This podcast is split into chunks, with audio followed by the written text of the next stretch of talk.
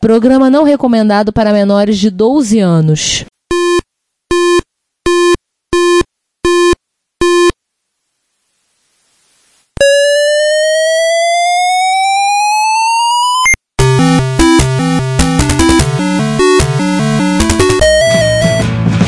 We bought it to help with your homework.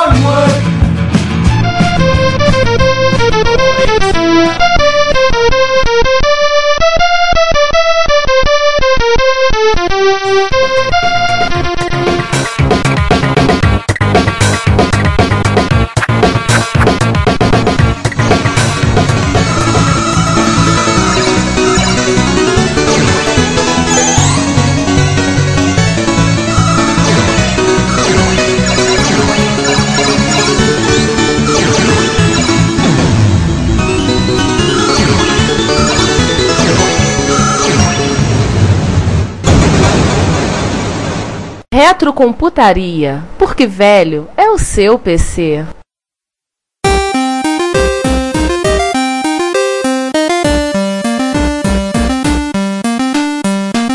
Voltamos pra realidade, né? Aham. Na realidade, o pau tava comendo. Não é verdade. Viramos em 84. E aí, César? Em, Terra devastada. não, assim, 83 foi um ano terrível. Que já contou a história em algum lugar. Mas enfim, 84, a Atari estava sangrando em praça pública por todos os lados. Imagina aí mais esse Cavaleiro do Zodíaco.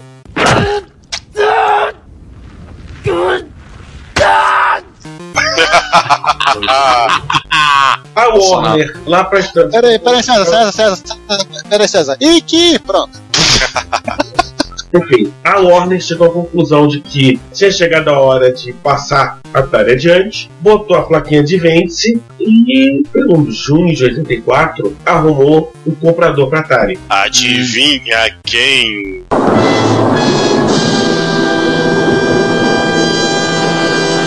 Sim, Se o seu ouvinte no, no nosso programa assíduo já sabe quem é. ele voltou. Ele que, ele com que sangue nos saído, ele que tinha saído da Commodore em circunstâncias que provavelmente só quem vai conseguir saber é algum médium, porque tanto o Tremel como o Ivan Good já foram. Você lembra essa história? T- Saiu um, um Tremel, pensou, vou dar a volta no mundo, lá para as tantas, fiz uma coisa, dane-se, vou montar, montou uma empresa TTS, Tremel Technology, aí eu tava passeando, viu lá o Atari, tá vendo, eu vou comprar, comprei, literalmente o Warner quase que deu Atari, Vendo o Atari, grátis duas mariolas. é, Tremel também deve, com a lábia dele, deve ter dado um- aquele negócio, é, videogame já era. não, Esse o, negócio aí o- nunca mais vai É só modinha, nunca mais. Vende, Não, não. vende pra mim, vende pra mim. Não, o, o, o João, assim, você sabe que a Warner quase que deu a Atari pro Tremor. A ânsia de se livrar dos prejuízos, que eram gigantescos,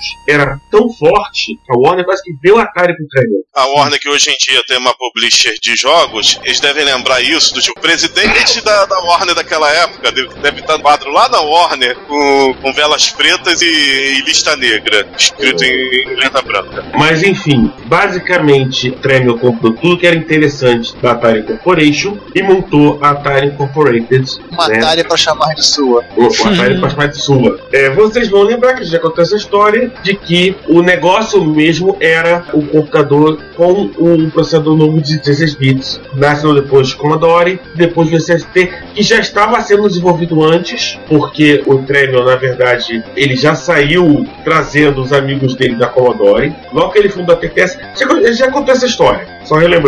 Só que precisava vender alguma coisa, já que não, não ia sair com ST em 84. Tinha que fazer caixa. Então ele saiu mas- desovando os XLs que tinha. Desovou, desovou o XL, encerrou o XL e lançou a linha XE em 85. É isso aí, galera. O XL teve uma, uma vida de dois anos. É, a primeira grande diferença é visual. Se não tinha mais aquele visual PK2000, foi substituído por um visual cinza claro, que é assim, você bate o olho e diz, é o ST. Parece realmente o irmão menor do ST. Somente dois modelos, basicamente. O 65XE É. e o 130XE. O 65 com 64K de RAM, o 130 com 128. A porta PBE, já que ninguém usava aquilo, quase não usou, ela foi descartada e eles criaram uma, interfa uma, uma porta que era mais simples de implementar, mais barata, leiam mais barata, chamada SI, que é Enhanced Cartridge Interface. Que também quase ninguém usou. Que beleza. Aí as coisas diver- divertidas começam a acontecer. Na Europa, principalmente na Alemanha, no caso da Alemanha e na Tchecoslováquia, como o 800 era muito conhecido, o 65XL foi vendido originalmente como 800XE. E havia um outro, uma máquina que foi projetada, mas não deu nada, que é o, era o 65 Shen, que vinha com um novo chip som, o M, que estava sendo desenvolvido para o projeto Sierra. O M, ele é um circuito de áudio com 16 canais de um sintetizador, né? É um Tesla PSG e o Porto e companhia, com 32, é, 16 canais de áudio. Coisa pra caramba. Só que é um chip completo. A gente citou no episódio do, Dremel a história de que eh, a, equipe foi, a equipe foi demitida, né? Ninguém sabia usar o chip, mas eu, pesquisando pra esse episódio, descobri uma coisa interessante. O M não foi jogado no lixo. O M ele foi vendido, o projeto foi vendido por uma empresa norte-americana que comprou esse cara, expandiu o M de 16 canais para 32 canais, Aí ele de M virou Amélia, né?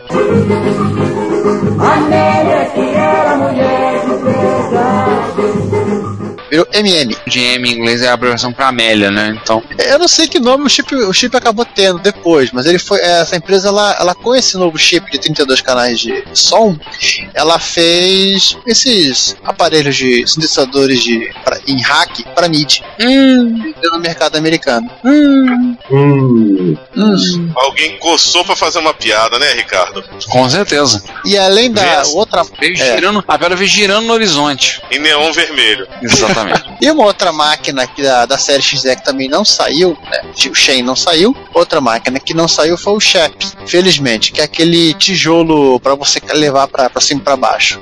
Também é citado lá no. que seria o XE portátil, né? Citado na, no ficheiro secretos. a gente falou de muita coisa nova, mas no final das contas, era o mesmo computador lá de 79, só que, além de tudo isso que a gente já falou, Feli, o Poke, o Antico, o GTA, o Fred. É, eles resolveram usar o Fred, tava pronto. Já que tá tava aí, lá né? mesmo. E essa combinação do Fred, junto com um circuitinho bem pequenininho do, da série XL, que também foi utilizado aqui, a MMU, junto com o EMU, que é o cara que ajuda a paginar entre os- as grandes páginas de 74K e, e que, fo- que tem, são 128K do 130XE, ele permitiu, tornou possível ao 130XE que o 6502 e o Ent que acessassem sem briga a memória RAM. E não apenas isso. O Atari 120XE pode ser expandido 130. 130XE pode ser expandido normalmente, sem estresse, para 320 KB.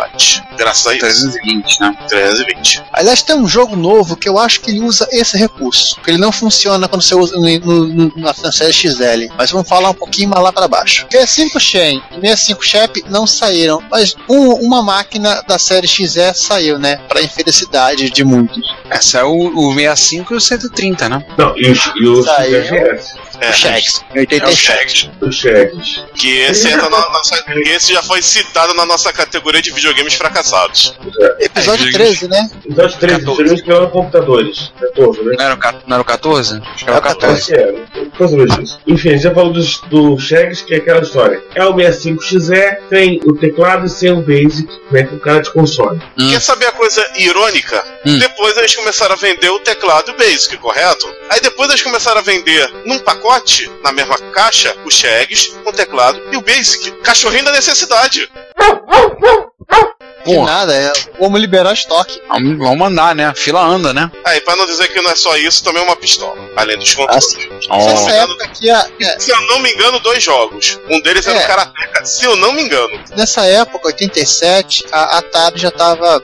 Atari de, não, acho que não o Jack Tremel, mas os filhos já estavam brigando com a Nintendo, né? Não, o Ja- Jack tava ainda. Sim, eu não sei se era o Jack Tramiel ou se eram não, os filhos. Já era, Mas com era ele certeza- ainda. mas Com certeza a rival era a Nintendo e, o- e os Shags e os 7800 estavam tomando fumo do Nintendinho, do NES. Direto, né? E a linha Atari sem sufixo, Atari XL e Atari XE, ela foi vendida, no caso da série XE, né, ela foi vendida até 92, que quando foi o, término do- da produção da série 8 bits dos Ataris. Pergunta: essa foi a, a linha toda, no caso, incluindo o videogame ou só o videogame? Não, todo mundo, toda a série XE. Ah, então você consegue comprar um, um Atari 8-bit fabricado. Ainda consegue um. Procura talvez um Atari 8-bit fabricado nos anos 90, né? Sim, Sim, consegue. Hum, Com certeza. ou pelo Ah. menos disponível em estoque nos anos 90. Ô, Giovanni, você também Oi. falou no- na pré-gravação que a linha XE não teve um drive específico pra ela, né? Acho que ela não teve. Eu procurei o modelo, acho que ela usa, ela usa o próprio modelo do- da série XL. Mas o Eu sei. 155F não era pra série X? Ah, não, era o cinza, né? Eles fizeram flop e fizeram, fizeram cassete também, mas só fizeram esses dois caras. É, que o 155, se eu não me engano, se eu não estiver errado, é, era, era o pro XE sim. Ah, só um detalhe. E foi feito nessa aí a primeira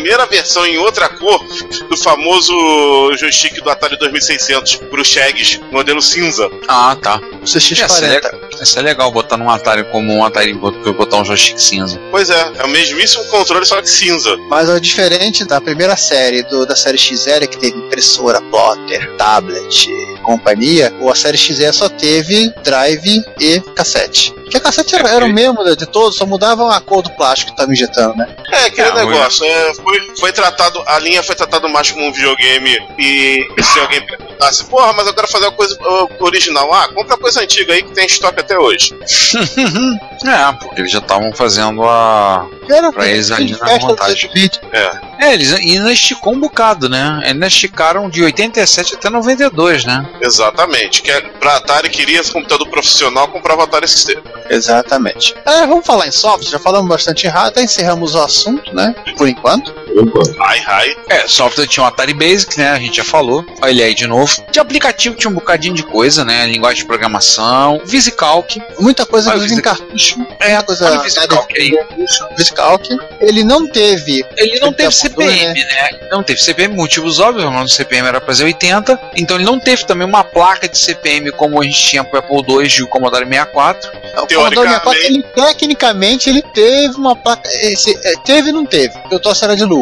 Do tipo, Peraí, funcionava quando queria. É. Então, Do efetivamente. Não, pro Commodore 64. Quem efetivamente teve um CPM foi o 128. Isso. É, verdade. Aí teve uma gama de linguagem de programação, forte, bem, Basic. vários dialetos de Basic. Dialeto de Basic, eu vou dizer pra vocês que eu contei 7. Então, Pascal, C e Assembly. Logo, Logo, C, Lisp, Pilot, Pascal tem 3. Nossa, Forte. Forte era pros fortes. 9. Jesus. Bem servindo em linguagem de programação. Eu tenho aqui é quase uma equipe dos X-Men, né? O X-Forte. Ai, caramba!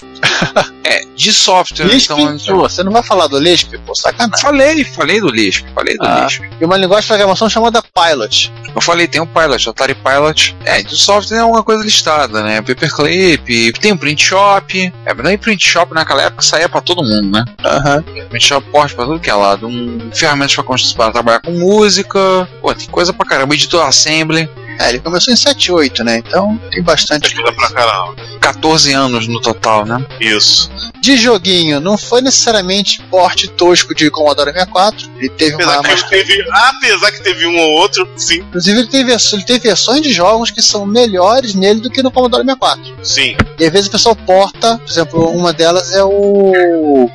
O Internacional Karatê é um. Não, aquele do, do herói de chifrinho com as bombas, que saiu pra MSX também. Ah, Bomb Jack. Tem, o Bomb Jack dele é muito mais bonito que o do, do Commodore 64. Tanto que estavam portando, adaptando a De versão do volta. Atari ST, é, Do Atari, do Atari 800. do Atari 800, do Atari 8-bit para o Commodore 64. Aliás, o Bomb Jack, só, só, só um detalhe, ele foi uma, uma das grandes decepções dos micros europeus da época. Nenhuma versão europeia ficou boa. E como o NES não teve um Bomb Jack oficial, por que pareça, a única máquina japonesa teve um Bomb Jack oficial foi o SG-1000, que foi o ColecoVision da SEGA, pai do Master Nossa. System, que foi o primeiro Bomb Jack portado pro MSX, foi dele, aliás, pelo Slotman. Realmente, o Bomb Jack é, é considerado um dos, um dos jogos assim mais decepcionantes da- das máquinas da máquina, porque é um jogo que foi provado pelo, na- no porte do MSX2 que, é um, que era um joguinho que dava pra fazer uma qualidade muito boa, não precisava de um 16-bit.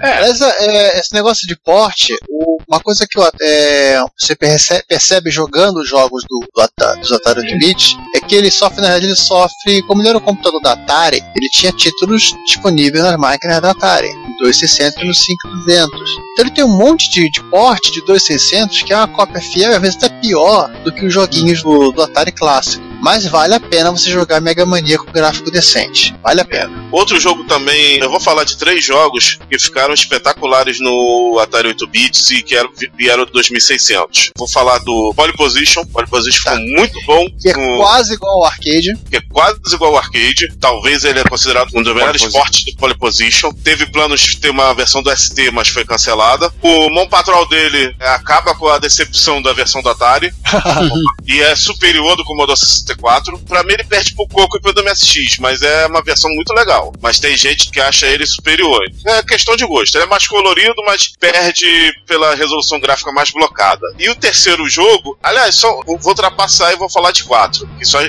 são as, que são as versões do Pitfall e do, e do Hero pra ele. Também é a Activision. A Activision, ela portou quase tudo que ela fez de bom pro Atari 2600. Com a grande exceção do Enduro. As- até o Frostbite tem no Atari 8-bit. Sequest é da Activision? Sim, e eu acho que é Sequest- outra grande. Não, E a, não, e não, a eles outra grande falta que ele não tem. É, exatamente. A Sequest. Ele, ele- é, ele foi portado por um fã. O cara é recente essa. essa- Ah, tá. Por isso que eu fiz confusão. É. Então é Sequest e o Enduro foram as grandes faltas do Atari 8-bit. Em compensação, ele teve Flashbeat, porque Stone Capers, tudo bem, esse saiu pra todo mundo. Hero saiu pra todo mundo, RBR saiu pra todo mundo, Pitfall 2 saiu pra todo mundo. E aí vai. Outra versão, eu diria menos pior. É o Ghostbusters dele que ficou menos pior que, que das outras. Como o Ghostbusters ficou bem legalzinho. Apesar de eu não gostar desse jogo. E é da Activision também. E o Karateka dele que ficou superior à do Apple II, superior à do Commodore 64. Só perde pro, pro irmão mais velho a versão da Atari ST. Estamos aqui hoje para dizer um assunto muito polêmico. Mas superior até do Nintendo, até do NES. Tem um Blau Blazer, né? Que é um grande clássico dele. Tem vários. Mas vamos falar, antes de falar desse cara, eu vou dar uma, uma explicaçãozinha interessante. Ele é, talvez, das máquinas que chegaram 8-bit até. clássica, né? 8-bit clássica, chegaram até de 84, ela era mais antiga. né? Inclusive, ela foi a primeira a ser descartada. Quer dizer, a segunda a se considerar o TI, a TI, né? Contar que o TI Tanto- morreu primeiro, não. Tanto que, assim, não, não, não tem versão de Elite pra Atari. Ah, eu vou dizer que o Atari é terceiro. Até Hum, o Coco, também foi meio que. A linha de corte dele também foi 85, 86 também. Foi por aí. Coco 3 não foi grande coisa, então ele meio que foi morrendo por aí também. O Coco ele foi mantido mais pela Tend. É, mas não tinha nada pra ele. É que a Tend era, era tão cri-cri quanto a Texas era para quem fazia software pro computador dela. Esse que era o Sim. problema. É, só confirmei aqui, ó. Por exemplo, é, Elite não saiu para Atari 8-bit. Vários jogos que são figurinha fácil em plataformas dessas contemporâneas não tem para Atari 8-bit. Ele assim, ele foi o primeiro da lista, até porque assim, a argumentação era, além da pirataria, que é, alguma- é mimimi padrão de software house, em relação à quantidade de, de- de máquinas vendidas, o, o parque. Sim. Eu peguei uma, só pra gente ter uma, uma ideia aqui, eu peguei logo, eu, eu resolvi humilhar, né? Eu comparei ele com o Commodore 64. O Commodore 64 em 21 anos de produção, ele vendeu 17 milhões de unidades. Cerca de 809 mil unidades por ano, se a gente for fazer Sim. uma conta meio bobona. Em compensação, nos 24 anos de produção, 24 anos é coisa pra caramba, o Atari 8-bit só vendeu 2 milhões de unidades. Da, quase um décimo do que o Commodore vendeu. Olha, eu vou falar uma coisa que o Atari 8 bits, apesar de ser um- uma máquina até muito legal, eu posso dizer que ela, que ela, que ela foi um fracasso. É, comercialmente, quando a gente co- começa a bater com outras máquinas, você vê que ela não. Até mesmo o Apple II, que era uma máquina cara, vendeu muito mais.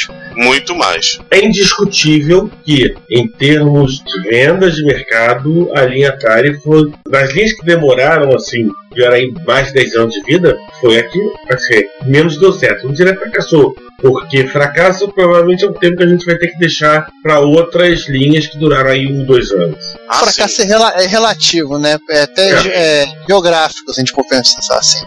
Mas. Pô, Mas acho que ela vendeu menos até do, do que o Coco. Não, deve ter vendido menos que pouco, sim. E o Coco também é outro underdog dos 8 bits clássicos. Talvez o maior dos underdogs, né? Talvez o underdog.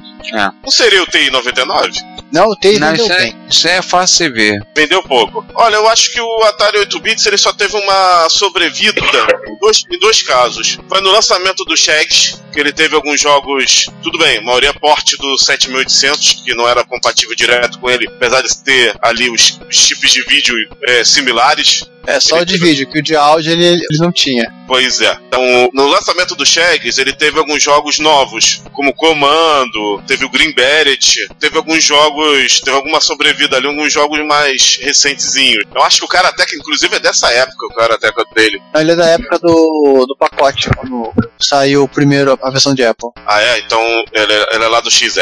Uhum. Enfim, ele teve alguns jogos de sobrevida. Acho que o Ball Blazer que é dessa época. Não, o Blazer é 85. Mas, João, o principal, já que você citou, lembrar, né? Ele teve uma produtora, assim, como toda, toda máquina clássica, ela teve aquela produtora do coração. Sim. É, o MSZ é Konami, Amiga, a gente pode dizer que é o é a Psygnosis. É a Psygnosis, né? Amiga, Você considera a Psygnosis? olha, eu acho que eu daria a Rebel Arts e a, a Team Seventeen mais, cre- mais crédito hoje em dia. Psygnosis Psygnosis é, é mais uma é, publishing. Então, é, Podemos ser ela. No caso do Atari 8-bit, assim, eu consegui perceber, é a Lucasfilm. É, sério? Sério? Eu Ball pensei, Blazer. eu pensei que é, é, ela fosse a do PC, pré- do, da, da- do DOS. É, mas ela, ela começou quase que efetivamente, quando você começa a ver os títulos, ela muitos jogos interessantes ela fez com o Atari 8-bit.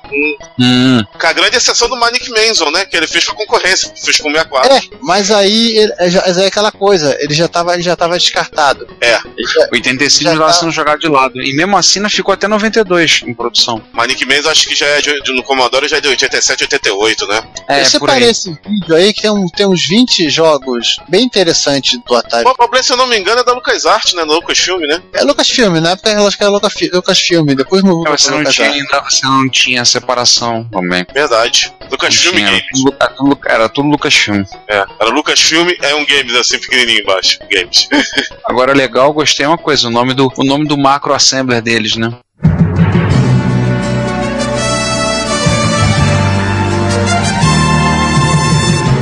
Ah, pronto. Ó, Ball Blazer é de 84. Os últimos jogos do Atari saíram por volta de 86. Que os últimos, e o que vale, vale nota é o Star Raiders 2. O Star Raiders 1 de 79. Que é um jogo 3D. Oi. Qual o nome daquele jogo que ele é 3D? Primeira pessoa, que você tem uma nave, você tem que fazer Star uma Raiders? exploração no planeta. É esse? É Star Raiders, né?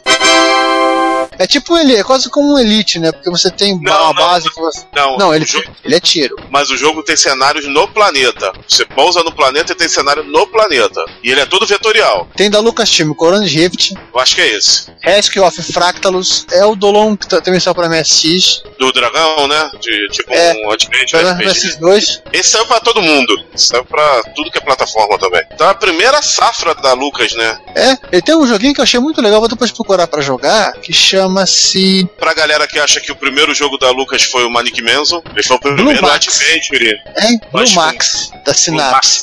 Parece um River Raid isométrico. Hum, interessante. E ele tem muita coisa também no leste europeu bem feita pra ele, né? É, coisa que. Vamos, vamos chegar nessa parte. O, só falar do Macross aqui, esse, o Peter Langston, ele é um cara interessante, ele é um cara que trabalha com uns papers muito loucos sobre programação de música. Programação de música, né? Não composição, programação. E próprio Ball Blazer, ele tem um algoritmo que toca a música. A música é, entre aspas, aleatória. Ela não tá na RAM. E o, o Ball Blazer foi um dos primeiros jogos que usou não o Macross na Lucas. Ele usou aquilo que depois veio se tornar o Macross. Porque todo ele foi desenvolvido nas máquinas da Sun. E depois levado para rodar na máquina destino, nos Atarizinhos. De jogo da época, assim, vale a pena citar, se não apanho, é o Robo. É um jogo polonês. Ele é de 89, eu acho. Não, acho que é mais, mais novo ainda. E o que seria esse robô? Esse eu não conheço. É um jogo de puzzle. Ele tem versão recente com gráficos bonitos.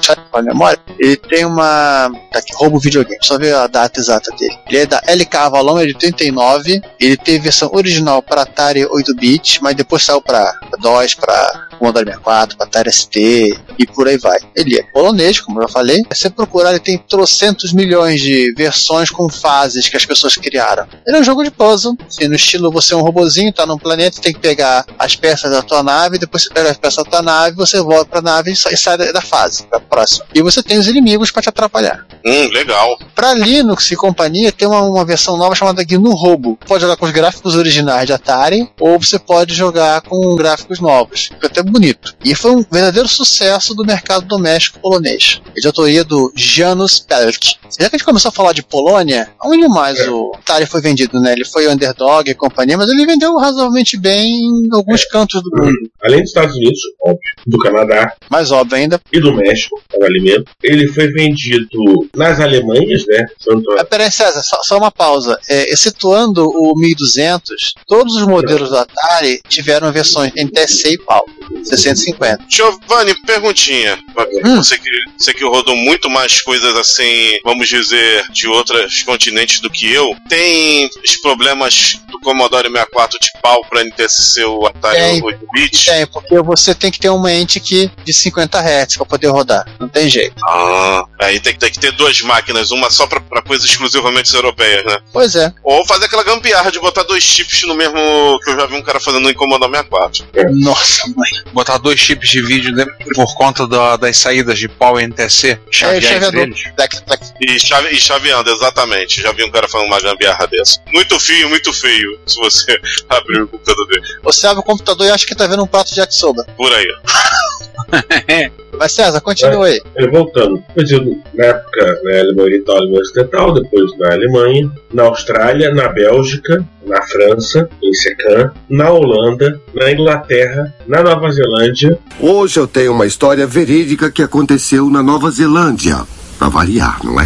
Polônia, que é o mercado, assim, metade das vendas do leste europeu foram, foram para a Polônia, e a Polônia até hoje tem uma comunidade muito forte Atari 8 bits. E no Chile, Sim. foram vendidas 200 mil unidades dos Atari 8 bits no Chile. 10% do parque mundial de Atari 8-bit. O Chile é muito forte, era o Atari 8-bit seguido pelo Commodore. Então lá no Chile que tinha Friday Night, tinha rivalidades lá, Atari e Commodore totais. Não, isso seguiu até, até a ge- geração amiga, né? Migrou pro 16 bits também. Mas lá tiveram ST? Tiveram. Ah, Tem uma então. página interessante aí, é dica do, do Alfredo Henrique, que, também- que além de retrocomputeiro, ele é chileno, é, de uma página chilena de Atari, que é atariware.cl.cl, que tem inclusive scan de revista da época, que é bem legal pra você ver como é que era, eram as coisas do lado de lá, do outro lado do É, morro. Giovanni, só uma observação. Oi. O Alfredo é retrocomputeiro chileno e bispo da igreja do CRT. Ah, sim, também. Ah, bicho não, ele é arcebispo, com, Cardeal. Ah, não, É, cardeal da igreja, do- como é que é o nome? Do CRT, não, daquela aquela missão do Catolo de Rei Tudo. do, do Cathode Rei Tube Mission, da missão do tubo de raios então, então eu posso dizer que ele canonizou o André? Quase. Quase. Porque Beatificou. Aquele monitor foi a cruz dele, cara. Ele beatificou o André, né? Com aquele com o André carregando aquele monitor que parecia um Pois fogão de é, quatro gente. bocas, né? Dá medo. Ô César, só um de detalhe. 19 polegadas CRT. Ei César, só pra completar, a gente falou, você falou que ele, o Atari foi vendido nas Alemanhas, só pra lembrar do pessoal que é do Windows 95 pra cá, que durante um bom tempo haviam duas Alemanhas. É verdade. Até queda do Muro de Berlim, 90, 91, tinha duas alemães. Mas hoje, depois que a gente já fez. Eu acho que a gente gastou tanta cota de piada hoje pelo falta disso. Ó, tá faltando design italiano, né? Aí vendeu na é- Itália também. E. Ah, e já que a gente falou em Commodore, vamos falar do drive do, do, do, do Atari 8-bits, apesar de ser trambolinho, dá de 10 a 0 no 1541? Só porque a Só- porta foi bem feita? Sim, só, e só pra não perder a piada do 1541, que a gente tem- faz tempo que a gente não faz? Que nada, Ah, lá em sim. cima, lá na, na parte interior foi citado que a, a CIO não, não te matava de tédio. Não, diferente Assim, do 1541. Ah, vamos falar de, do que tem de novidade no, no Atari 8 É uma uma coisa legal, né? Que temos novidade. Incluindo o hardware pra te libertar do 1050, que não é o 1541, mas convenhamos, É grande. e não é lá muito rápido. Não, legal alguns projetos do Lotarek, né? O Lotarek é um cara que desenvolve hardware pra Atari 8 bits, é um cara da Polônia. É, eu acho interessante o projeto dele botar mais um poke pra produzir o áudio estéreo. Esse seria isso oito canais. É, Ricardo, isso aí na verdade é um troço que vem. Igual aquela, aquela história de botar ca- caps lock no Expert, botão de reset no Expert, segundo botão de reset no Hotbit. Esse projetinho de rádio de, de revista, isso rola, segundo o Poker, é meio que o padrão. Que ele fez é o seguinte: olha, eu fiz, simplifiquei o projeto, é isso aqui. É o mínimo possível de solda. For Dummies, né? É quase for dummies. Mas se você procurar, você, você vai achar esse, esse esquema disso aí. É igual no Commodore com o SID. Botar um segundo SID. Esse negócio de botar dois chips me lembrou o projeto agora, o Dark, né? Da, da Supersonics para MSX. Fazer uma placa, dois PSG para fazer o estéreo. Não tinha parecido. O interessante do, do Dual Poké é que vários jogos novos reconhecem que você tem esse mod instalado e usam. Isso, é legal. literalmente liberam uma segunda trilha sonora pro jogo. Isso é bacana, hein? Em resumo, ele é tipo jogos do MSX que tem trilha sonora em PSG e em FM. É, ou SCC, né? Não, o SCC só, só é um outro homebrew, que aqueles do Konami eram SCC e acabou. A hora que eu SCC também e, tem- e, e também PSG, pronto. Então, foi o que Além eu falei, disso- FM e PSG. Além disso, você tem expansão de memória, né? Aí tem vários modelos, o Lotarek falou aqui, né? Cada um tem seu padrão, pelo menos isso em algumas máquinas como MSX e outros tinham um padrão para expansão de memória, MSX a Maper, né? Aí tem a Rambo, Comp Shop e por aí vai. Aí uma coisa que ele fez, ele fez tipo assim, simplificação do kit pro mod, ele fez o que? Simplificação da expansão de RAM. Tá aqui, ó. Essa aqui, ela, ela é compatível com tudo que apareceu por aí, você instala também, é o mais simples possível e não enche a paciência. É isso aí, Um o mega. cara tá simplificando tudo, que beleza. 60 euros, 1 mega de RAM. Aí, um mega. E é suportado por alguns demos que carregam todo. Se eu tivesse um Atari 50 Hz, eu pensaria numa brincadeira dessa, mas no meu 60, Aliás, de toda a nossa porção aqui desse hemisfério aqui mundial, eu acho que nós temos só Atari em 60 Hz, né? é, não temos muita. Não, tem um pessoal que tem uns 50 por aí. É. Mas o Então, problema aí, é quando você, pessoal, você, você, é, você opta por Atari 50 Hz, você perde os joguinhos antigos. Ou você pega os 50, você vai pegar coisa feita na Europa. Exatamente. Não que eles não tenham lá seus, os joguinhos antigos do Atari pateados, né?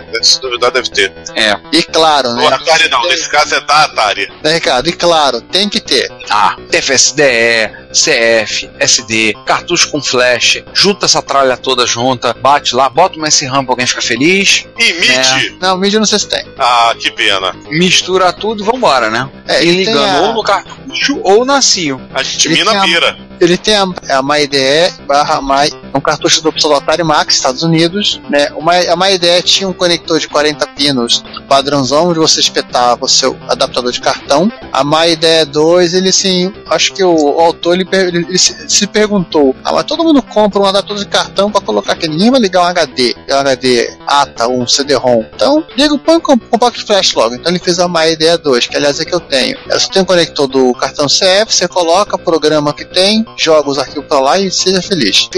Tem a Max Flash, que é uma, é uma espécie de car- né, cartão, cartucho flash, onde você grava alguns jogos e pode selecionar e jogar. Inclusive o, o que é Homebrew, o Space aquele jogo que demorou 10 anos para ser feito, ele é compatível com essa Max Flash. É Pelo menos quase saiu, toda Max né? Flash. Pelo menos saiu, né? E o, o- pelo Lotarec, ele tem algo equivalente onde você tem um cartão SD, que é a, a SID 2. O problema dessa da Max Flash é é como não tem expansor de slot no Atari, você não tem como botar o cartucho de flash e também o cartucho de É tem isso é chato. Porém, se você tiver um emulador de disquete que, é- se conecta via CIO, você pode fazer essas brincadeiras sem problema. Ou usar seu PC como emulador de disquete. É, né? E se você quiser coisas mais assustadoras, né, tem rolando por aí aceleradora. E expansão de vídeo. Como assim expansão de vídeo? Troca o chip de vídeo? Só Não, pra saber, tá? não, Aceler- uma aceleradora externa. A aceleradora externa. Pô, ele tá, tá criando um chip, ó. Um euro? Não, não, isso aqui é, é pré-venda. Ele quer saber quantos interessados tem. Ah, tá. Ela usa qual processador? 65816? É a 20, 20 MHz só. Isso, 65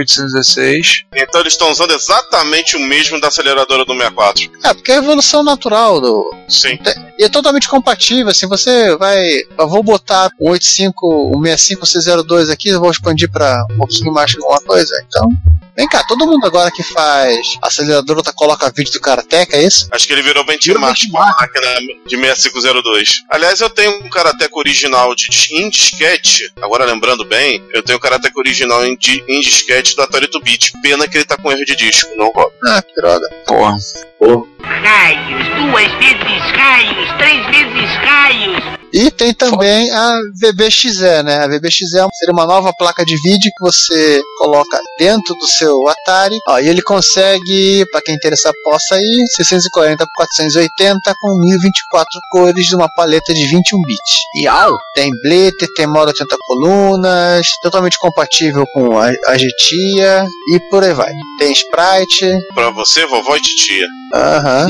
Exatamente. E tem mais coisa de rádio, mas a gente vai, vamos seguir adiante, vou falar de software, senão a gente não sai daqui hoje. É verdade. É, só tem pipocado algumas coisas novas, não? Muita coisa. A produção de software para Atari, eu acho que em relação à quantidade de máquinas que ele vendeu, ela é muito maior do que de outras máquinas. É, a democine deles é muito ativa, né? A Democine, a produção É. de jogos também. Se você for na Faudal, né, o A8 Faudal CZ, que é a referência hoje de novas produções de Atari, de Atari 8-bit, você fica louco. Bem, não tem jogos com excelente qualidade, não tem assim que Nightmares, né? Tem joguinho que o cara fez de zoeira que tá lá disponível, mas assim, é jogo novo. É a produção Bota contínua. É. Vamos voltar pro Democine aí. É, tem inclusive alguns demos, a gente listou, vamos botar no show notes. Cinco demos pra vocês verem. Tá lá no Poe, quem quiser baixar. Aliás, só para seguir aqui as datas, isso é muito interessante quando você pega o. coloca em ordem de preferência, né? No caso, em ordem de votação, os melhores, no Poe. O primeiro demo é um demo de 2002. Ah, legal, mas.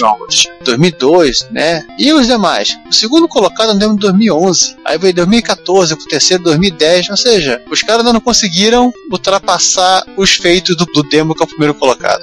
Uhum. Mas um dia eles chegam lá. Só uma coisa, mas já falou desse aí que estão marcados, esses jogos novos. Não, eu vou falar Não, ainda. Posso falar? Que eu, eu- pelo menos eu joguei todos eles. Manda Pode, ver que pode. tu, nesse ponto aí tu tá mais. tá mais na frente do que eu em Atari 8-bit. Tudo bem. Já que acho que sou o usuário mais ativo de 8 bits aqui que o, que o João e o resto do grupo, eu separei assim: jogos novos. Vou pegar Pitfall Hero e companhia, Mega Mania, que é muito legal, o port de Sequest e por aí vai. Vou pegar jogos relativamente novos, acho que a maioria tem no máximo, no máximo 5 anos. Legal, hein? E dois aqui são jogos do ano passado. Poxa, De 2015, é? É, é assim, o Bomber é um port de um pra, pro Atari 8-bit de um jogo do Commodore 64, que é uma versão do Kabum do Atari 2600, também dos Atari 8-bit e 5200. Usava pedal. caraca, ele deu a volta e voltou pro Atari. Ele deu a volta. Não, gráficos muito bonitos. O, é, o pessoal que dizia que fez o port, eles pediram autorização. Fizeram uma revista de Commodore 64, pediu autorização, os caras deram. O jogo é muito legal. O Crownland, que infelizmente eu só posso jogar em emulador, porque esse jogo só funciona em Atari XE 50 Hz. Hum, hum. Mas vale a pena, é um jogo de plataforma estilo Mario. O jogo tá tão sincronizado, você botar ele pra rodar em XE 60 Hz, você começa a ver as coisas ficarem diferentes. Jean Slide, jogo de puzzle, foi o campeão da Book ano passado. Mas que É assim. é uma.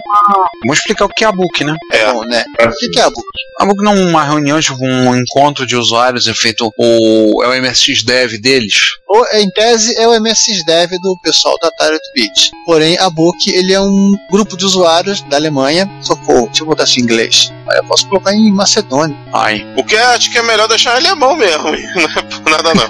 A Book, basicamente, é um grupo de usuários. O Atari Fighter User Club EV, não sei o que é o EV, tá em alemão. É a Book, com dois Bs. Verdade, deve ser um principal grupo de usuários da Alemanha, de Atari 8-bit. E eles organizam uma competição de software anualmente e com premiação. E, pelo que eu entendi, todo mundo participa. Todo mundo que é usuário de Atari pode participar. Tá liberada a participação. E a competição. Levar o seu joguinho e eles catalogam isso aqui. Você pode entrar no site. É assim, é no mesmo molde do MSX Dev. O campeão do ano passado foi o Jean Slide, o segundo colocado, se não falei a memória, foi o Bomber. O Crownland, ele é de 2012, eu acho. O segundo colocado. Ridiculous Reality é, um- é também um jogo de puzzle, onde você tem, você joga com bonequinhos pequenininhos, você tem que mover as telas para pegar os objetos. E esse aqui, ó, procurem o vídeo, eu não vou explicar o que que é o Yomp.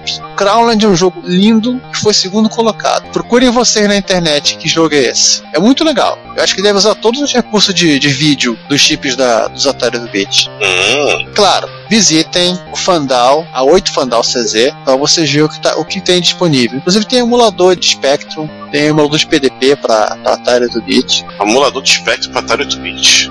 Aí já, já é briga de, de vizinho, tem emulador de SID, tem um programa que toca arquivo SID usando Poké. Será que fica legal as músicas? Tá aí uma coisa. Fica igual o SID. Porra, treta lançada agora. Não, treta tem um vídeo no YouTube que fala que o cara pega o jogo do Commodore 64. Esse é o jogo do Commodore 64. É um Alternative Reality. Essa é a sonora dele. Aí o cara vai e mostra. Veja a, a- a versão do jogo no Atari 8-bit. O som é outra coisa. Som é outra coisa. É outra coisa que ser muito melhor. Claro que o cara pode ter, pode ter pego no dedo, assim, né? Qual o pior porte de pra Commodore 64 de um jogo de Atari 8-bit? Podia fazer o seguinte: tinha que pegar duas coisas emblemáticas: a trilha sonora do Turbo Han do Commodore 64 e, o, e a Sabrina. Hum. A do, Ah, é a, a do é? Boing, a do Boing Boing. É essa. Se rodasse igual da Sabrina, aí sim, hein? Sabrina, sim. pra quem boiou. Tanto o Turbo Han quanto o demo da Sabrina. Sabrina, uma cantora italiana, peituda dos anos 80 de, de dance music, que fez sucesso por causa do clipe dela que ela tá de biquíni. Não, o resto vocês Nada já mais, nada entenderam. É, e o resto vocês já entenderam? Eles usam samples digitalizados, como a da 64. Eles vão aos limites do CID. Tanto é que essas duas músicas, apesar de ficar 95% parecida, elas têm uma diferença de timbre no 128. E tem gente que reclama disso. Em cima Essa, um essa, essa Tem gente, gente essa, que reclama essa, de tudo nessa vida. Essa É gente tem nome e sobrenome a gente conhece? Não, né? Não, pior que não. É o usuário que eu vejo por aí comentando em Zé Tubo. O 128 ele usa um outro sítio. Sim, possível não ter o som, mas é diferença de som. É MSX com a Y original e o da GI versus Hum. MSX com PSG da Yamaha. Pô, mas isso aí é aquela coisa. Esses chips eles têm partes que são quase analógicas. Aí você tem variação até do próprio material da construção. Não Tem jeito.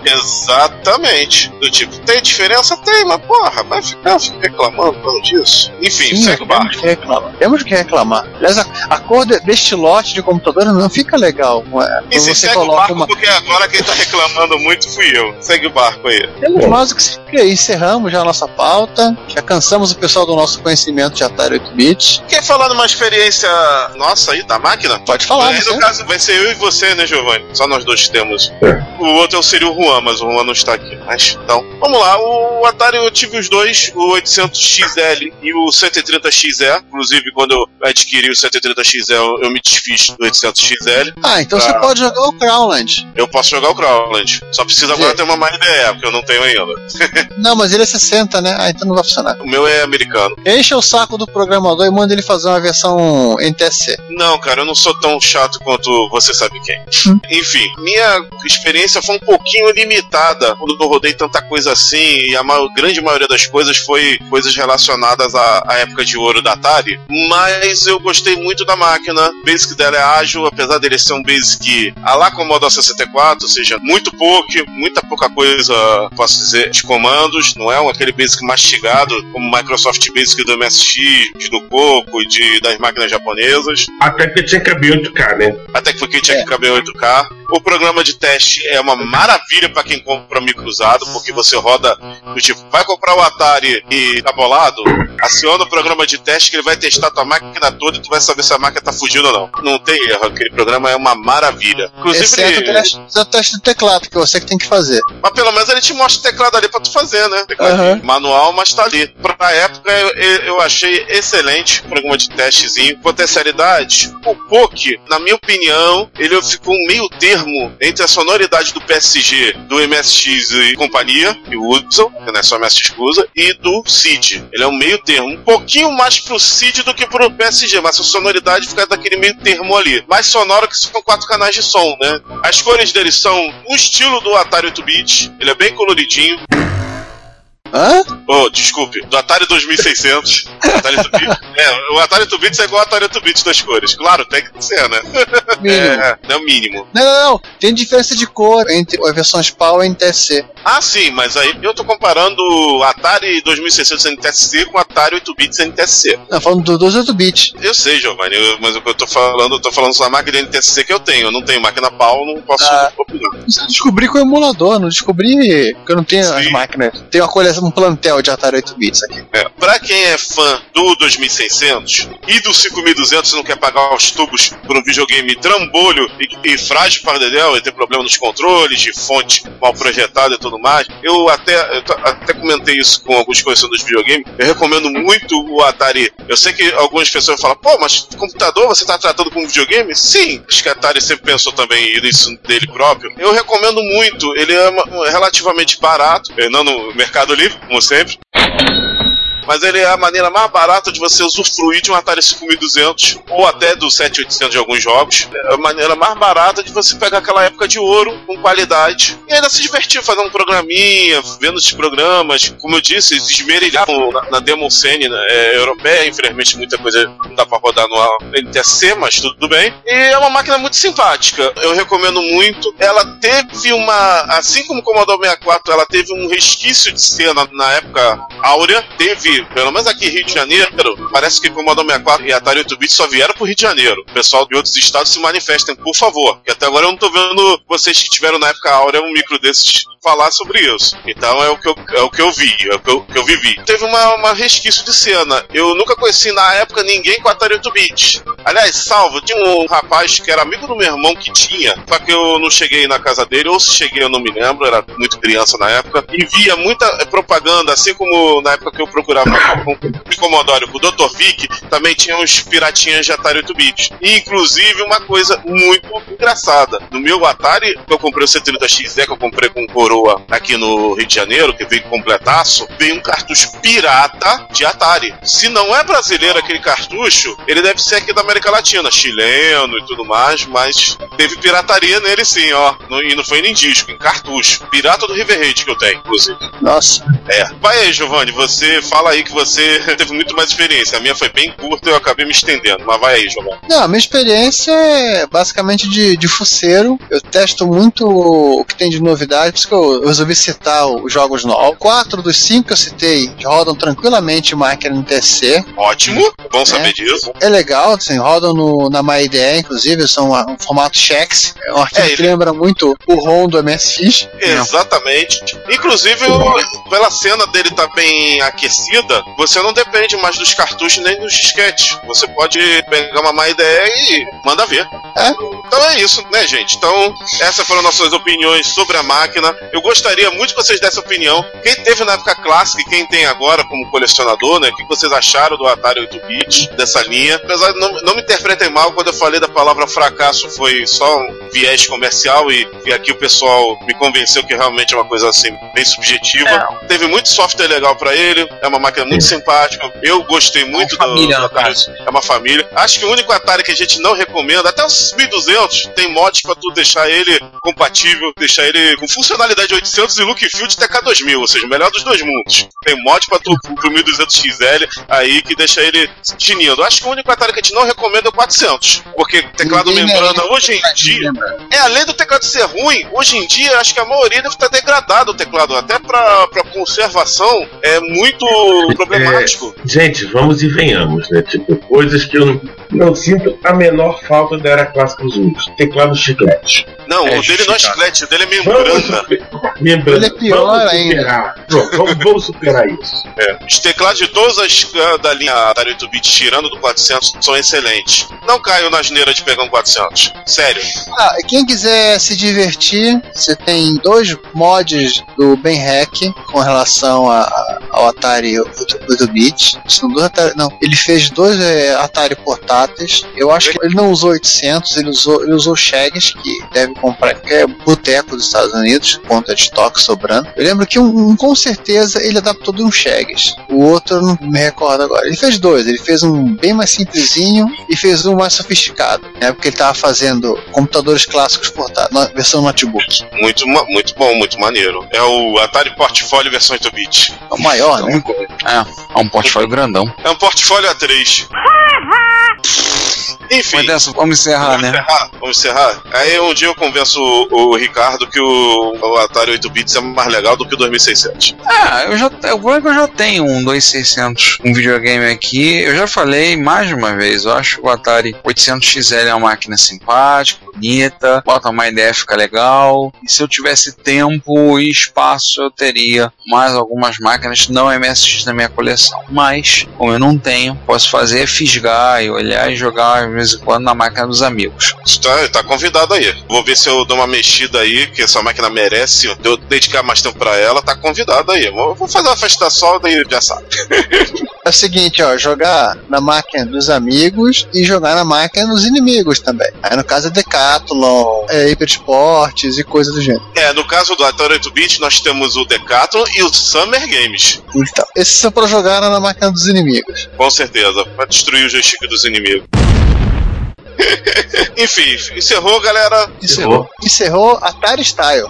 Atari Style. Vamos pra despedida então? Vamos, né? Vamos lá. Pois é. Eu vou começar comigo mesmo. Galera, foi ótimo fazer esse episódio. Como eu disse, é uma máquina que remete muito à vibe do tempo áureo da Atari, apesar depois das trapalhadas e tudo mais, mas é, faz parte também do, de ser Atari, senão não seria ela. Também do Fry Night, foi ativo, né? A linha 8-bit estava ativa no olho do furacão. É. E, então esse episódio foi, foi cheio de nostalgia, foi um episódio muito agradável, com cheio de coisa legal. E, e é isso, eu espero que vocês gostem também. Eu vou me despedindo aqui. Bom dia, boa tarde, boa noite. Até a próxima aí, pessoal. Fui. Eu já falei o que eu tinha falado sobre os Atari 8-bit, que eu achei uma máquina legal, achei umas máquinas simpáticas, interessantes, curiosas, e eu agora eu fiquei curioso para jogar Frostbit no Atari. Um dia desse eu vou jogar no do, no do João. Até lá. Então, gente, obrigado por vocês terem ouvido e nos vemos no próximo episódio. Vocês viram que calado boa parte do episódio, até porque eu não tenho Atari né, português, também tô na, nessa de.